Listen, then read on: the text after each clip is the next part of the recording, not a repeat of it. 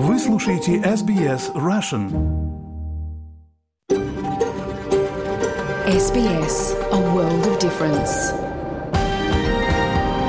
You're with SBS Russian on mobile, online and on radio. Вы слушаете SBS Russian на мобильных устройствах, в интернете и по радио. Добрый день! Суббота, 2 сентября, полдень. Вы слушаете программу СБС на русском языке. В ближайший час для вас в прямом эфире работаю я, Лера Швец. Мы бы хотели выразить признание народам Камер Айгл, на земле которых мы работаем для вас сегодня. Мы также отдаем дань уважения коренным народам и жителям островов Торосового пролива, на землях которых вы слушаете этот эфир. Итак, суббота, весна, а значит логично, скоро лето. В преддверии лета австралийский оператор энергетики предупреждает о возможных отключениях электроэнергии. Послушаем об этом материал новостной службы SBS News. Также в тему Физик Аркадий Мацах из Квинсленда единолично вершит революцию на рынке энергетики Австралии. Аркадий помогает соседям экономить на электроэнергии. Он реформировал систему учета электроэнергии в своем кооперативе. Благодаря этому соседи без солнечных панелей потребляют чистую энергию и по цене ниже рыночной, а соседи-производители энергии не платят за электричество в принципе. Послушаем интервью с Аркадием и узнаем, как ему это удалось. Еще послушаем интервью с психологом из Брисбена Ренатой Вебстер. Пять лет назад Ренате диагностировали биполярное расстройство. Она поделилась своей историей с нами. Послушаем чуть позже сегодня. Вы слушаете программу СБС на русском языке. Для вас из студии прямого эфира работаю я, Лера Швец. Мы продолжаем. Ведущие спортсмены Австралии сталкиваются с финансовыми трудностями, и многие из них сообщают о доходах ниже уровня бедности. Почти половина опрошенных в докладе Running on Empty на исходе сил Австралийского спортивного фонда испытывают трудности с оплатой базовых нужд. Если эта проблема не будет решена, фонд предупреждает, Австралия может потерять свои лучшие спортивные таланты. Подробности в материале новостной службы SBS News. Ведущие спортсмены Австралии сталкиваются с финансовыми трудностями, и доход многих ниже уровня бедности. Данные получены в ходе опроса, проведенного Австралийским спортивным фондом. Опрос показал, что почти половина лучших спортсменов страны зарабатывают меньше 23 тысяч долларов в год. Звезда мирового плавания Бронте Кэмпбелл – одна из тех, кто страдает от этой ситуации. Нам действительно нужно обратить на это внимание и убедиться, что на наши домашние Олимпийские игры мы сможем отправить огромное количество спортсменов. И те спортсмены, которые сейчас находятся на пути к успеху, это как раз те, кто переживает эти трудности. И они будут звездами игр 2032 года, поэтому нам действительно нужно планировать все это заранее. Отчет Австралийского спортивного фонда, в котором участвовали 2304 спортсмена из 60 видов спорта, показал, что двое из трех спортсменов в возрасте от 18 до 34 лет рассматривают возможность уйти из спорта. Элитные спортсмены рассказали, что тратят больше денег на поездки и проживание на соревнованиях, чем на питание, что делает затраты и финансовую нестабильность основными проблемами. Средний доход от всех источников для участников опроса составлял от 23 до 49 тысяч долларов. Более трети опрошенных женщин заявили, что кризис стоимости жизни негативно сказался на их психическом здоровье. И каждый второй опрошенный сказал, что воспользовался бы услугами по психическому здоровью, если бы они были доступны. Исполнительный директор Австралийского спортивного фонда Патрик Уокер говорит, что проблеме необходимо уделить срочное внимание, так как риск ухода спортсменов из своих видов спорта представляет серьезную угрозу. It's a very uncertain uh, life being an athlete, uh, and these all add up to significant mental health challenges. Жизнь спортсмена очень неопределенная, и все это приводит к серьезным нагрузкам на ментальное здоровье. Это действительно самая большая проблема, вытекающая из этого отчета. Двое из трех спортсменов в возрасте от 18 до 34 лет заявили, что рассматривали возможность бросить свой вид спорта.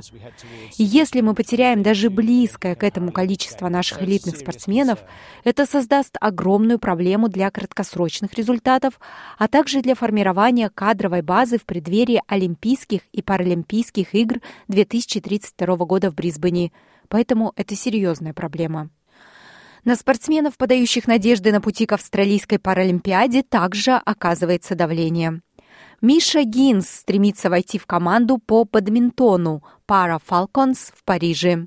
Она начала кампанию по самофинансированию с поддержкой Австралийского спортивного фонда, чтобы покрыть ожидаемые расходы в размере 50 тысяч долларов. Being a para-athlete normally comes with some health uh, challenges. Жизнь спортсмена-паралимпийца обычно связана с некоторыми проблемами со здоровьем. Я посещаю физиотерапевта два раза в неделю, массажиста, врача-подолога. Поэтому у меня значительные медицинские расходы, чтобы поддерживать свою функциональность и способность играть в бадминтон. Кроме того, мне приходится оплачивать использование инвалидной коляски, регулярное обслуживание этой коляски. Замена деталей на коляске также требует дополнительных расходов. Многие из них не покрываются через национальную схему страхования по инвалидности или другие формы поддержки. Бывшая олимпийская и мировая чемпионка по плаванию Бронте Кэмпбелл говорит, что наибольшие расходы, которые она понесла в течение своей карьеры, были связаны с травмами. Госпожа Кэмпбелл утверждает, что поначалу поддержка по восстановлению от травм была хорошей, но вскоре расходы начали превышать суммы поддержки. Она опасается, что в ближайшее время олимпийская слава будет доступна только тем, кто сможет финансово это себе позволить. Финансовое давление играет очень важную роль, um, особенно когда спортсмены становятся старше и перестают полагаться на поддержку родителей. И как раз ключевой аспект этого тот, um, что мы не должны полагаться на банк мамы и папы, потому что это означает, что только спортсмены из состоятельных семей могут попасть в большой элитный спорт. А так быть не должно. Федеральное правительство недавно выделило дополнительные 20 миллионов долларов для финансовой поддержки спортсменов, чтобы они могли квалифицироваться на Олимпийские и Паралимпийские игры в Париже. Информация подготовлена по материалам Джона Балдока и Омо Белло из службы новостей СБС. На русский язык перевела и озвучила Светлана Принцева для СБС Russian. Вы слушаете СБС на русском языке. С вами Лера Швец. Этим летом в штатах Южная Австралия и Виктория ожидается повышенный риск отключения электроэнергии, в то время как восточное побережье страны находится под воздействием условий Эль-Ниньо. Новый отчет призывает к срочным инвестициям в возобновляемые источники энергии, чтобы избежать энергетического кризиса в течение следующего десятилетия. Подробности в материале новостной службы SBS News. Австралия находится в процессе энергетического перехода. По прогнозам, 62% действующих в стране угольных электростанций закроются в течение следующих 10 лет и будут заменены на возобновляемые источники энергии. Но сегодня звучит напоминание австралийского оператора энергетического рынка о растущей проблеме говорит генеральный директор Дэн Вестерман. Без срочных и устойчивых инвестиций в электроэнергию риски надежности действительно существуют, но планы по предотвращению рисков тоже существуют. В новом отчете говорится, что этим летом Южная Австралия и Виктория подвергаются повышенному риску отключения электроэнергии. Стандарты надежности энергетического рынка требуют удовлетворения 90,9% потребительского спроса каждый год. Австралийские операторы энергетического рынка прогнозируют, что эти штаты не смогут соответствовать этому стандарту уже с ноября. По прогнозам, летом Эль-Ниньо принесет жаркую и сухую погоду и слабый ветер, что приведет к увеличению спроса на электроэнергию. Угольные электростанции, обеспечивающие базовую нагрузку, становятся все более ненадежными и склонными к перебоям в работе. Но оператор предупреждает, что альтернативные источники энергии вводятся в эксплуатацию недостаточно быстро. Теневой министр энергетики Тед О'Брайен считает это провалом энергетической политики правительства. Австралия гаснет свет. Это риск, с которым мы сейчас сталкиваемся. Никто не говорит, что эти проблемы легкие, однако нельзя применять идеологический подход к их решению. Министр энергетики Крис Боуэн отреагировал на эти опасения. Можете ли вы гарантировать, что этим летом на восточном побережье не будет отключения электроэнергии? Я гарантирую, что правительство штатов работает вместе с оператором энергетического рынка, чтобы обеспечить максимальную стабильность нашей сети в преддверии очень жаркого лета. По оценкам, Новый Южный Уэльс столкнется с проблемами надежности сети с 2025 года, а Квинсленд с 2029 года. Но оператор подчеркивает, что прогнозы консервативны и не учитывают запланированные проекты возобновляемой энергии, находящиеся в разработке. Но многие из этих проектов сталкиваются с задержками, как объясняет эксперт по энергетике климатического совета Эндрю Сток. Мы добились хорошего прогресса, но за последний год или два темп действительно замедлился. Нам нужно нажать на педаль газа. Нам нужно, чтобы правительство, сообщество и отрасль работали вместе, чтобы устранить препятствия. Мы должны сделать это, потому что экстремальные погодные явления, вызванные изменением климата, наступают быстро, и нам необходимо убедиться, что наша энергосистема соответствует целям этого столетия.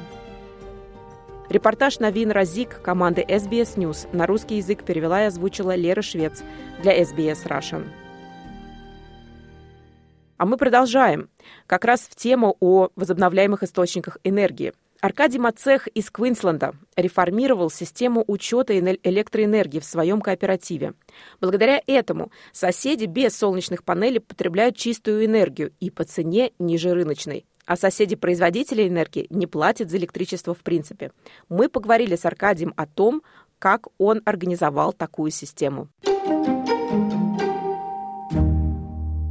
Началось с того, что мы купили дом. Комплекс состоит из там, 43 домов. Ну, это Body Corporate, да, то есть, я не знаю, в разных штатах Австралии по-разному называется, как корпорация владельцев. Ну, я буду придерживаться русской терминологии э, товарищество жильцов или кооператив. Как у нас работала система учета энергии, то есть сеть называется Embedded Network. Это микросеть, которая владеет кооператив, то есть это частная сеть. И у нас два только счетчика, то есть у нас есть две подсети, и фактически мы покупаем энергию, да, мы оптом покупаем ее энергетической компании, и затем внутри своей сети мы ее перепродаем уже э, жильцам и там делаем учет, и собираем деньги для того, чтобы потом э, кооператив мог оплатить счет, который выставляет кооперативу энергетическая компания. То есть у нас есть внутренние счетчики, и это все внутреннее дело кооператива. Это на самом деле очень большой плюс. Но, естественно, все было налажено по стандартной схеме. Была нанята компания, называется это биллинговый агент. Эта компания занимается тем, что они присылают человека раз в три месяца, он считывает счетчики, вот они все рассчитывают и выписывают счета. Причем там тоже был какой-то тариф из ниоткуда взятый. Ну и я встретился с э, представителем этой компании, начали обсуждать, я говорю, ну такое дело, дело, да, то есть мы знаем, что нам надо как-то организовать, чтобы был возврат, компенсация экспортерам энергии, да, солнечной, потому что мы сейчас планируем строить, ставить панели,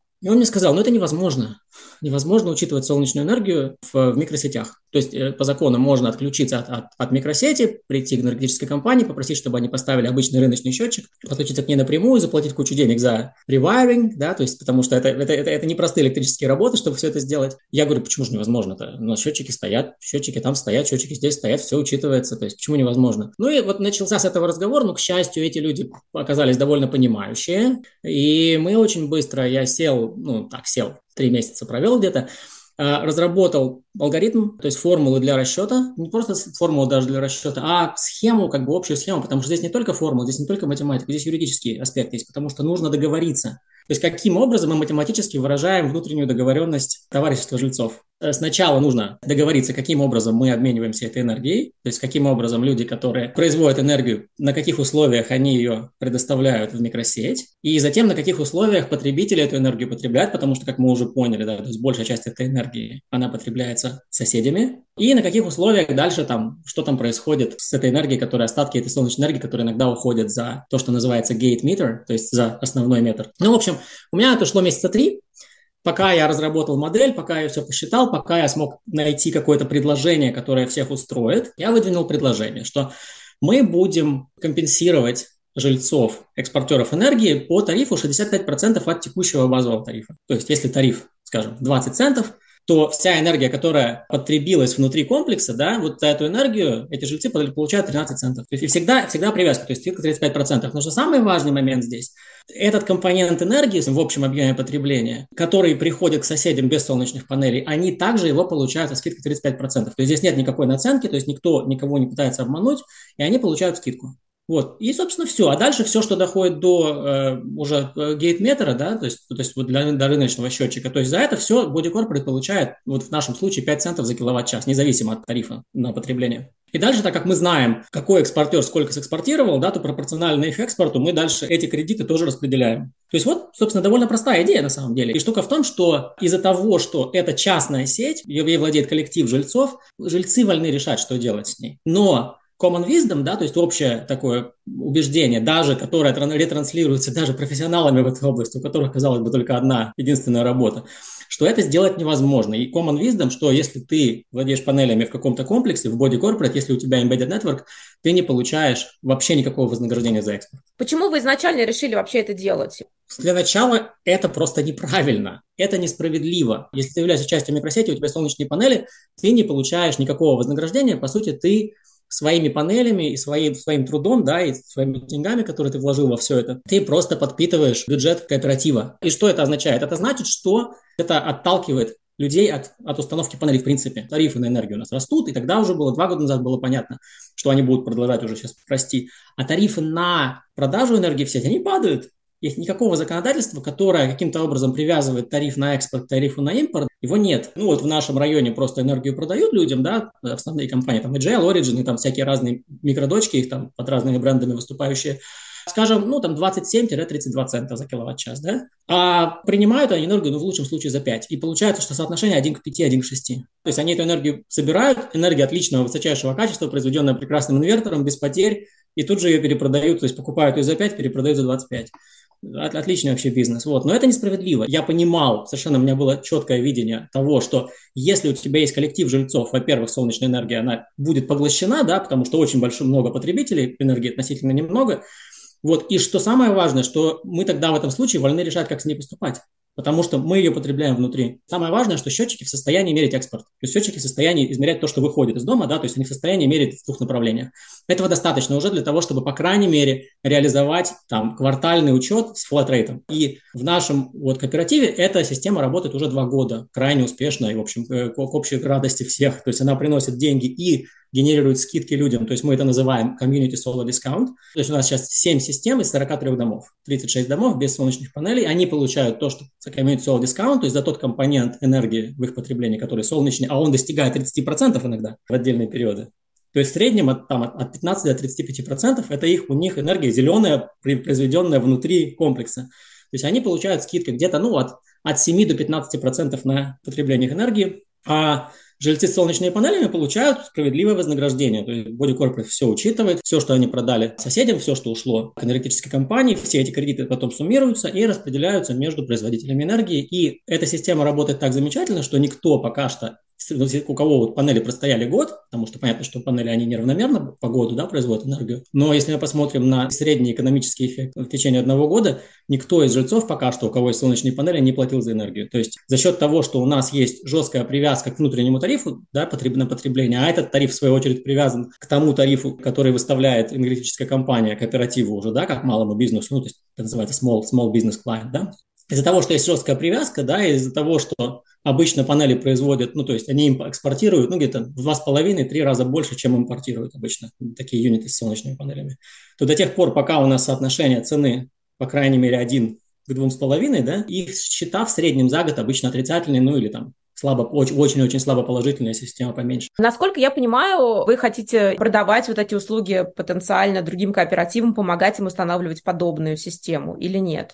Общий подход такой, что всегда есть какая-то энергетическая, ну, то есть компания, биллинговый агент она называется. То есть все равно есть люди, которые что-то вручную считают. Но это не очень круто по нескольким, в нескольких э, отношениях. Во-первых, потому что нет биллинга в реальном времени, да, то есть мы все flat rate. Мы поощряем даже людей, которые ночью энергию потребляют, потому что если мы считываем счетчики только раз в три месяца, мы не можем различить, да, кто потреблял днем эту энергию, когда она именно была солнечная, да, и не можем их вознаградить на 100% за то, что они именно солнечную потребляли и, например, различить и когда они потребляли ее ночью, да, то есть когда они из сети брали энергию. Поэтому у нас flat rate. То есть это недостаток, но это недостаток просто связанный с тем, что нет технических средств. И вот моя компания, да, то есть у меня сейчас два разработчика над этим работают, мы работаем над тем, что называем смартизация глупых сетей. То есть а, возможность сделать так, чтобы э, система компьютерного зрения считывала счетчики автоматически. Причем здесь счетчики не обязательно должны быть цифровыми, они не обязательно должны быть smart или полу smart. Он, она даже может считывать даже старинные счетчики с дисками. И кроме этого, то есть, во-первых, это дает более справедливый тариф, да, потому что мы уже можем различать обновление 5 минут, там 10 минут, а, а не 3 месяца. То есть мы уже можем, соответственно, уже в реальном времени этот биллинг делать, и главное делать полную автоматизацию. Сейчас мы потихонечку в этом процессе, в общем, работаем. Робот, который сканирует, у нас уже есть. Он называется пока, рабочее название EnergyBot, компьютерного зрения системы. А как это выглядит? Это вы подключаете его к счетчику или... Ну, да, да, то есть просто в ящик, просто в ящик со счетчиками ставится такая рама, и там, там сканер ездит, который смотрит на счетчики последовательно, просыпается каждые 10 минут. Ну, то есть такие штуки, в принципе, есть. У счетчиков есть то, что называется оптический порт, который промаргивает такими, короче, очень быстрыми импульсами, светодиодами сигнал. Но там он обычно импорт только промаргивает, да. Но такие системы есть. То есть приклеиваешь просто на этот порт снаружи на, на двусторонний скотч, приклеиваешь датчик, даже можно с приложениями. То есть это как бы не то, что там какая-то уникальная вещь, или можно даже эту камеру поставить прямо на один счетчик просто приклеить ее, опять же. Она, она смотрит на экран и все на дисплей. То есть у нас, конечно, множество технических всяких сложностей. То есть я так, это на концептуальном уровне, это все замечательно, в общем, fun and games, но на самом деле, когда начинаешь в детали вдаваться, конечно, это все непросто. Мало прочитать счетчик, нужно очень надежным образом отправить это все на сервер, и дальше, чтобы на сервере вот то, что я сейчас рассказал, рассчитывалось каждые 5 минут, и потом просто, например, председатель кооператива или кто, тот, кто управляет менеджер сети, да, нажимал кнопочку «Отправить счета», да, там, или, или счета даже могут отправляться сами. То есть, то есть полностью автоматизировать процесс. Мы живем в 2023 году, да, у нас смарт-устройства везде, и при этом у нас сети глупые. Очень важный вопрос, конечно, самый важный вопрос, который всегда задают, это батареи. Да? И если мы хотим построить систему солнечных панелей и добавить на нее хранилище энергии, это будет самый дорогой экономический элемент – самый, в общем, не экономически, причем подрывающий всю, на корню всю эту идею с дешевой энергией, да, с бесплатным топливом. И кроме этого, у него, в отличие от солнечных панелей, очень тяжелый экологический след. И поэтому как раз потребление энергии, возобновляемой энергии надо максимально делать смарт, максимально делать его в реальном времени, то есть максимально отвязывать его от хранения энергии. И как раз коллективизация использования солнечных панелей позволяет это делать. То есть следующий шаг, почему мы еще идем в направлении, вот как компания, в направлении смартизации этого вопроса, да, потому что дальше можно сделать интерактивные уже напоминания. Вот это как раз прекрасное применение для искусственного интеллекта, да, потому что тогда он уже будет знать, какая погода, какое время года, сколько сейчас времени, какому прибору нужно дать приоритет, если, например, не хватает мощности. Вот это все, да. И если вот это делать, то выясняется, что зависимость от батареи очень сильно падает.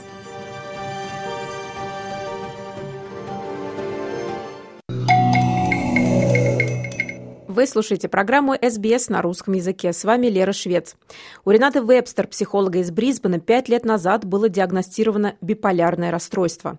Рената рассказала SBS Russian о своем диагнозе и о том, как осознание диагноза изменило ее жизнь. Подробности в материале Виктории Станкеевой.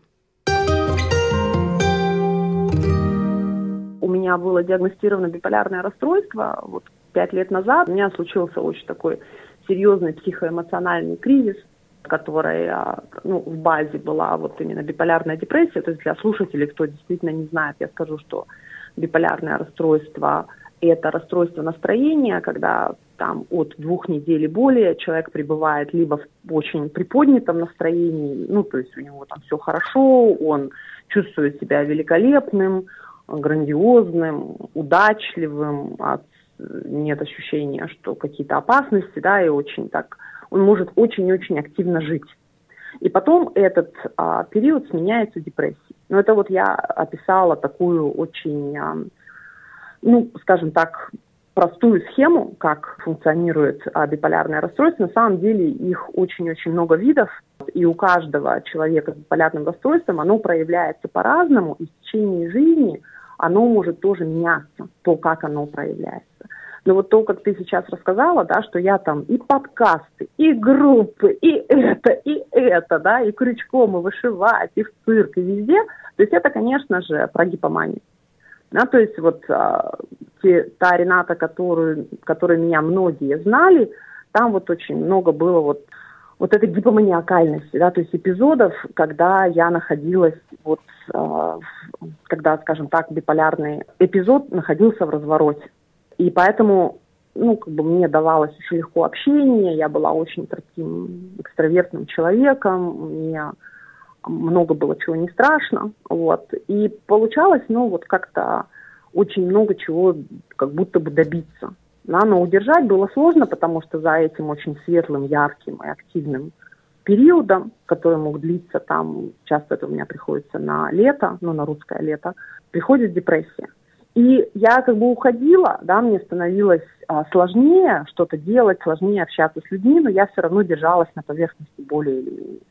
А когда вот про тот период, когда мы говорим с тобой, когда я исчезла, это мне было 38 лет, а, я думаю, что у меня еще такой вот, ну, наступил экзистенциальный кризис в тот момент на понимание, что дальше, что я хочу делать, а кто я на самом деле. И я зашла заодно и в депрессивный эпизод. И выйти оттуда я уже не смогла. То есть я просто перестала функционировать. То есть я даже не могла работать. Рената, ну вот, например, я тоже очень активный человек, и тоже у меня случаются депрессии. Ну, ну как да. вот как вот это распознать, что это обычное состояние, когда то у тебя хорошее настроение, то плохое, или же все-таки идти проверяться? Вот где эта грань?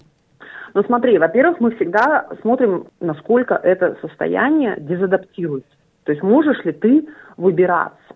То есть, например, смотри, когда я находилась в своих каких-то гипоманиакальных эпизодах, у меня очень сильно повышалась конфликтность. И это очень сильно влияло на мою жизнь, то есть это разрушало отношения, это разрушало проекты. Я думаю, что ну, тебе это знакомо не понаслышке. То есть я была очень таким человеком, ну вот как оголенный провод. Но а, это же можно оправдать характером. То есть у нас есть люди, да, которые мы знаем, там у них сложный характер, и люди так стараются да, как бы там да. подобрать правильные слова, когда они с ними общаются. Ну, смотри, тогда ты вот если понимаешь, что в твоей жизни происходит что-то, что когда ты себя ведешь определенным образом, и это портит твою жизнь, это тебя дезадаптирует, ты идешь тогда к врачу, и mm-hmm. обсуждаешь это, и все. И там обсуждают вот эти детали. Можно начать просто с психолога и сказать, что смотрите, я вот наблюдаю, что в моей жизни происходит вот так, вот так и вот так, давайте все разберемся и поймем, это про мои особенности характера, какие-то личностные характеристики, или это у меня все-таки вот а, биполярное расстройство. Потому что там, ну, в течение первого интервью за час можно понять, о чем речь идет на самом деле, и понять, или это все-таки биполярное расстройство, или это а, какие-то личностные характеристики, и начать уже дальше с этим работать. Другое дело, что ну, это же очень сильно стигматизированная история. Ну, когда у тебя есть психиатрический диагноз. Людям, конечно, хочется а, ну, как-то с этим не соприкасаться. А, а вообще, ну, нужно было бы поговорить об этом, посмотреть. Как ты с этим справилась? То есть для тебя ну, было шок, когда ты узнала или нет? Или ты спокойно... Видишь, когда я уже 9 месяцев просидела вот в этой депрессии, в этом там психоэмоциональном своем кризисе и потеряла вообще всю ту, ту жизнь, которую я знала, у меня осталась только семья, мне уже было вообще ни до чего. Мне хотелось просто понять, что со мной и как с этим вообще обходиться, да, почему я не могу выйти из этой вот дыры. И я на самом деле стала искать всякие материалы, смотреть, и мне попалось радио. Там на психологические темы разные были передачи, и э, в одной передаче мужчина давал интервью, у него как раз было биполярное расстройство только первого типа. Я его послушала, послушала и поняла, что, ну, вообще у меня, походу, биполярка. Вот, и нашла психиатра, пришла к психиатру, рассказала, все, как, как я себя чувствую, что происходит, какой там анамнез по жизни, и он мне сразу подтвердил расстройство, выписал а, нормативники. Вот, это, это лекарство, да? То есть да, сколько курс? Девять месяцев я пропила таблетки, их ну, самовольно слезла, потому что мне не понравилось, потому что я поправилась там на 15 килограммов, да? стали выпадать волосы, да. Ну, то есть тоже особо не выйдешь, да, ты говоришь, куда ты пропала, Рената? Ну вот, пока. Тут с этим разобралась и ушла с таблеток, вот, а, но потом через время я нашла для себя очень хорошую формулу а, фармакологическую, которая меня поддерживает и мне помогает и, и работает. Это для меня, но сейчас я уже очень долго на фармакологических каникулах, когда я ничего не принимаю, и у меня очень хорошее состояние. То есть я в долгосрочной ремиссии, сейчас вот я тут договорю, в которую я вышла, я считаю, благодаря психотерапии. Вот. Потому что я что теперь понимаю, что меня триггерит, я чувствую. то, что происходит. Я понимаю, что этому может а, предшествовать. А, например, я знаю, что мне нельзя перегружаться по работе. То есть я не могу ставить себе огромное количество задач, что это напряжение на протяжении какого-то времени меня это вынесет а, в гипоманию. Вот, соответственно, я должна это контролировать, и мне нужен четкий график, распорядок дня. Ну, в принципе, с этим особо проблем никогда не было. В целом, для людей с биполярным расстройством это очень важно. Сон, режим, спорт, вот, и нет переработки. Вот это база, с которой нужно начинать. Понятно. В фильме интервью дает твой муж, и он рассказывает, ты рассказываешь о том, насколько важна была его поддержка. Вот расскажи об этом периоде, как вы это вместе переживали. Ну, я там тоже еще говорю в фильме, что очень важно, чтобы человек, который страдает биполярным расстройством, все-таки был сам настроен на выздоровление. Хотя я понимаю, что есть а, ситуации, когда сложно с этим, да, то есть людей выносят в такие состояния. Ну вот приведи они... какие-то примеры, например, с того ну, момента, когда ты еще не диагностировала, чтобы вот мы понимали, у тебя двое детей, и, по-моему, в фильме или я где-то читала, ты говорила, что ты все равно всегда ухаживала за ними, ты делала вот эту ну, рутину. Ну, да, то есть моя вот эта личностная особенность, да, что я вот ответственный человек, и я понимаю, что дети от меня зависят, и мне было вот, ну, я там буквально их отводила в школу, варила еду, ложилась на диван и забирала их со школы. Вот, это вот такой был. Потом я потихонечку-потихонечку стала что-то делать еще с ними, там куда-то ходить на прогулки, куда-то их возить, да, понемногу это стало нарастать. Муж мой сразу не понял, что произошло. То есть он, когда я зашла в это состояние, очень долго он не делал ничего буквально по этому поводу. То есть ему было сложно вот как-то принять тот факт, что его жена в беде и надо прям, ну, действовать. Потому что, как я сейчас смотрю назад, меня нужно было госпитализировать, я бы полежала спокойненько две недели, меня бы откачали, я бы стала, ну, свежим человеком в целом. Вот, а, но принять это ему как-то было сложно, хотя он мне там все помогал, он говорил, ложись, отдыхай, все, да, но мне нужна была нормальная фармакологическая схема и психиатр. А я до этого дошла сама. Но муж у меня такой человек, ты ему приходишь и говоришь, что надо делать, настраивается в эту схему. То есть он сразу, а, окей, я понял, делать надо вот это, значит, мы сейчас будем а, распределять вот так обязанности, и все, собственно. То есть он мне очень морально помогал, то есть я знала, что он меня любит, он меня поддерживает, а он с меня снимал всякие там домашние какие-то обязательства, если мог. Но в целом я могу сказать, что я как-то вот а, свою историю выздоровления, я ее все-таки выстраивала сама. Искала там психиатров, терапевтов, вот этим вот всем занимался. Но он как бы для меня вот эта вот база, на которую я всегда могу положиться.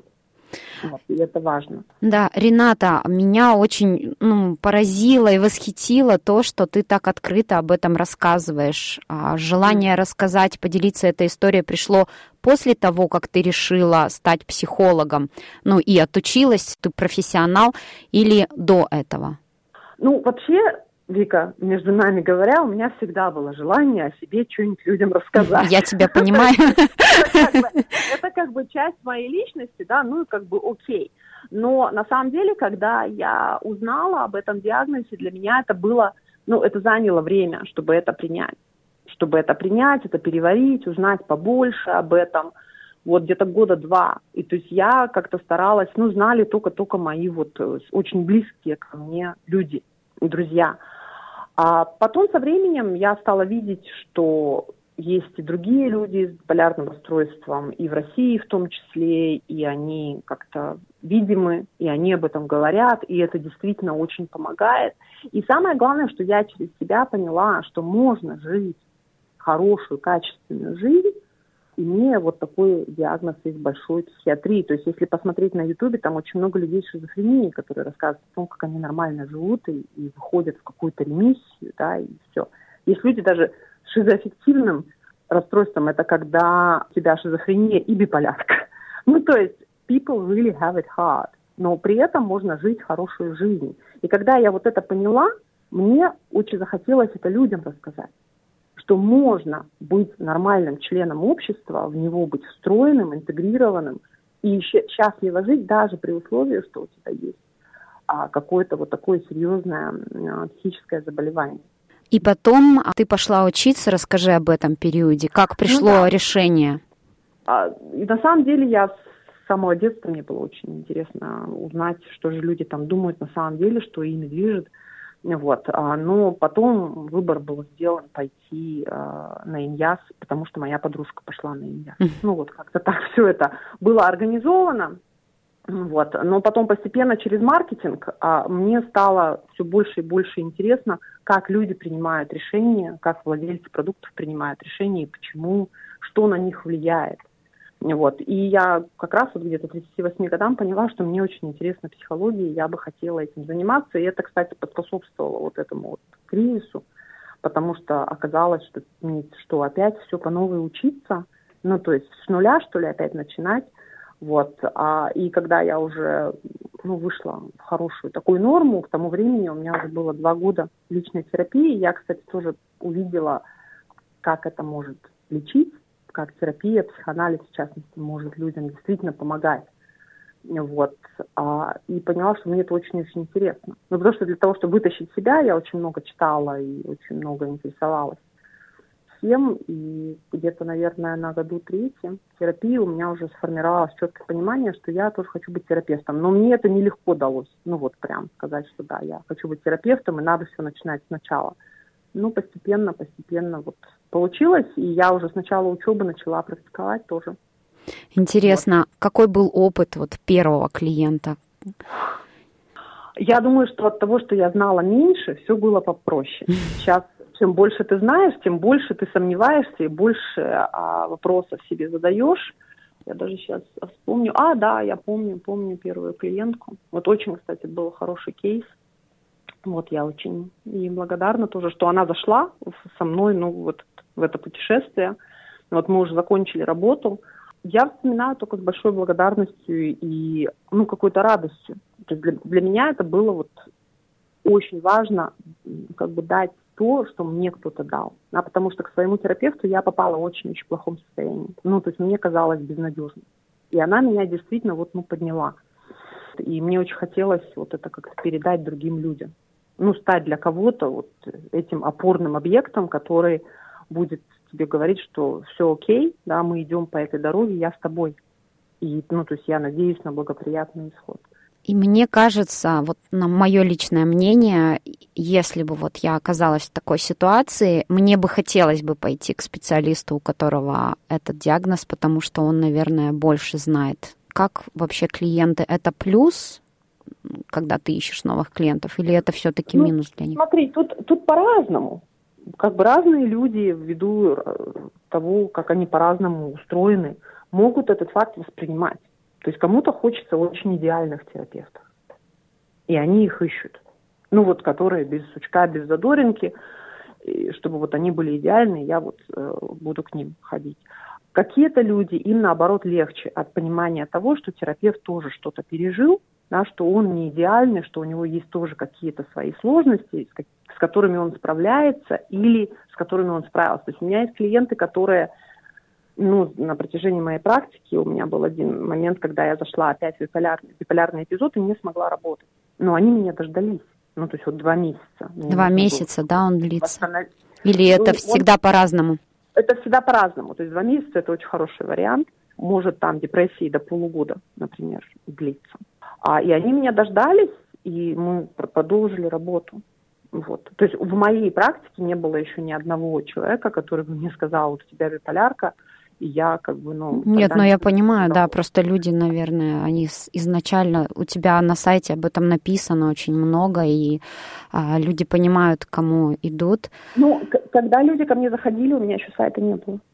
Да. да то есть а, я понимаю, что это кого-то может, конечно, отталкивать, а кого-то может привлекать, но нет же задачи нравиться. Конечно. Всем, То есть моя задача совпадать и быть аутентичной, ну, самой себе, да, такой, какая я есть. И я думаю, что мои люди ко мне придут. Рената, я знаю, что у тебя идеальный английский, ты и над произношением работала, и ты переводчик, да, а, муж у тебя австралиец, однако не было ли страха, что вот как ты справишься с тем, чтобы консультировать австралийцев?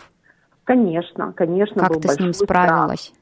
Да, мне, мне, конечно, у меня было много загонов на эту тему, что вот я как-то буду звучать глупо, вот как-то я, не дай бог, не найду важные слова, какие-то вот правильные, еще что-то. Но у меня была практика 6 а, месяцев а, Инджагам, где были все австралийские клиенты, вот, и после того, как эти шесть месяцев прошли, я поняла, что, ну, на самом деле дело не про твои красивые слова, а про ту эмпатию, которую ты можешь а, проявить, про то, что ты чувствуешь ну, на сессии, да, и как ты можешь а, с человеком, ну, на самом деле невербально коммуницировать. То есть вот эти вот какие-то словесные изыски, это second important на самом деле. Хотя, конечно, может быть кто-то, кого мой там акцент отпугнет и он скажет, нет, я не буду, что вы, что вы, мне нужен, опять же, вот идеальный терапевт. Ну, it's okay, он может его найти, и их таких много. Вот, кстати, после фильма, да, когда я... У тебя записала, там вообще замечательный английский, мне кажется, никто даже не подумает, что да, ты и, не родилась в этой стране. Возможно, да. То есть сейчас с этим намного проще для меня. То есть у меня такого вот прям барьера или страха нет. Вот. Хотя я уверена, что встретятся мне какие-то клиенты, которые за это зацепятся, и мы будем с ним обсуждать, ну, почему это такая проблема и в чем. Плюс, а все равно же, когда ты слушаешь там, что-то я говорю на, в Инстаграме или в видео, акцент улавливается, да, то есть если человек до тебя дошел, и он тебе говорит о том, что это проблема, ну, есть что обсудить тогда. Вот, мы будем это обсуждать. Да, Рената, последний вопрос. Возможно, те люди, кто нас сейчас слушают, уже что-то для себя подумали, задумали, что надо куда-то идти. Возможно, это не обязательно биполярное расстройство. Возможно, они в депрессии. Мы знаем, что очень много мам не выходят на работу, сидят с детьми. Они так и не выкарабкались из этой послеродовой депрессии. Вот может быть, какие-то слова, которые подтолкнут людей пойти к специалисту, потому что действительно э, людям, рожденным в СНГ, да, им очень трудно решиться и сказать своим близким, ну, кажется, у меня вот депрессия, да, у нас всегда говорили, что, ну, все пройдет, что ты выдумываешь там, и это всегда как-то стыдно, вот пройдя через то, что ты прошла, может быть, твои слова будут очень важно услышать этим людям именно сейчас? Ты знаешь, а, Вика, спасибо. Я думаю, что, ну вот как я понимаю австралийскую действительность, она гораздо более forgiving, да, как по-русски сказать, чем а, тот культурный бэкграунд, из которого вышли мы. Ну То да, есть... но многие приезжают и общаясь в русскоязычной комьюнити, они остаются вот с вот этими же ну, да. установками. Конечно, я считаю, что помощь надо идти искать. Она точно есть. Вот это, кстати, очень большая сложность найти правильного терапевта. Очень часто люди сдаются очень быстро. Ну, вот, вот какие есть, советы ты бы дала, чтобы найти правильного специалиста? Ну, а, дать этому время, дать этому несколько месяцев попробовать одного, второго, третьего заложить под это бюджет. То есть То это есть, нормально, да, менять? Конечно, То есть... конечно, конечно, пробовать, смотреть, что ты чувствуешь. Вообще тоже не лишне почитать чуть-чуть про направление, в которое вы хотите заходить, и как, как, как, как будет работа проводиться, подходит вам это или нет. Это примерно, знаешь, как вот мы же не пойдем на операцию на сердце, да, просто э, забежим в больницу, скажем, эй ну-ка вот ну, разрежь нам сейчас ну, да. быстренько как-нибудь, мы давай сейчас этот вопрос решим. Нет, психика – это очень хрупкий и очень драгоценный, ну нельзя сказать инструмент, ну вот часть нас. И к ней надо подходить вот с таким же вниманием, пиететом и трепетом. И вкладывать в нее. Да, то есть мы даже в те же зубы люди готовы вкладывать гораздо больше, искать стоматологов, выбирать, спрашивать, пробовать, да. С терапевтами все точно так же, там единственная такая сложность, да, что порой, да, приходится рассказывать все по несколько раз людям, и ты понимаешь, что вот я вот еще в следующий раз приду, у меня уже сил нет. Ну, где-то вот надо находить это, и правильный человек обязательно найдется. Можно пробовать групповую терапию. Кстати, вот это очень важная тема, что есть люди, у которых травматичный опыт, детский, и им сложно заходить в диаду, то есть когда есть а, два человека. А в группе они проще раскрываются. В группе есть возможность посидеть, что-то как-то подольше. И у меня есть примеры, когда ну, то есть я хожу тоже на групповую терапию психоаналитическую уже несколько лет, и там люди заходят в групповую и через год находят себе терапевта.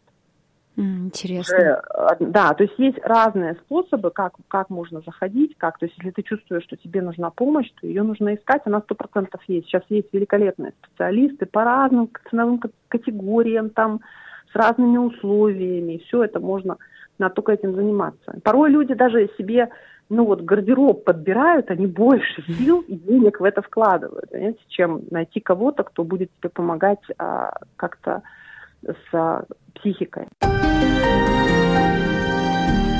Если вам или вашим близким нужна психологическая помощь в Австралии, вы можете получить ее бесплатно. Lifeline — это круглосуточная психологическая помощь. Позвоните, пожалуйста, по номеру 131114 или Beyond Blue в случае суицидальных мыслей. 1 300 22 46 36. Спасибо большое, Вика и Рената. А у нас все на сегодня. Спасибо, что присоединились к эфиру программы СБС на русском языке. Для вас из Сиднейской студии работала я, Лера Швец. Мы вернемся к вам, как обычно, в понедельник в полдень. Хороших, все, хороших всем выходных. Берегите себя.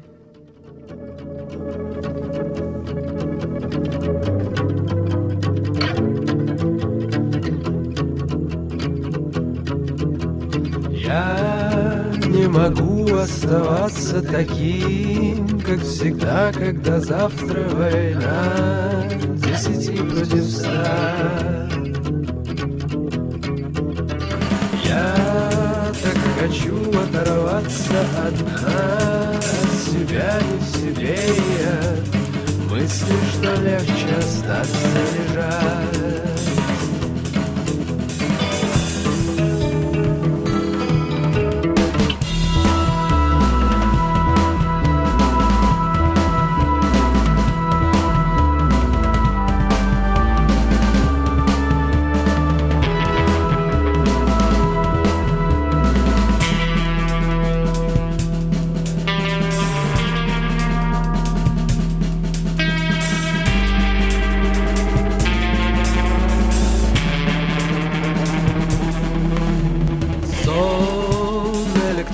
гигантских счетных машин Тихо клонит тебя самого. Спи спокойно, мой друг. Но вдруг взрывается что-то внутри. Вдруг ты видишь все эти глаза. И как маленький плачешь в метро.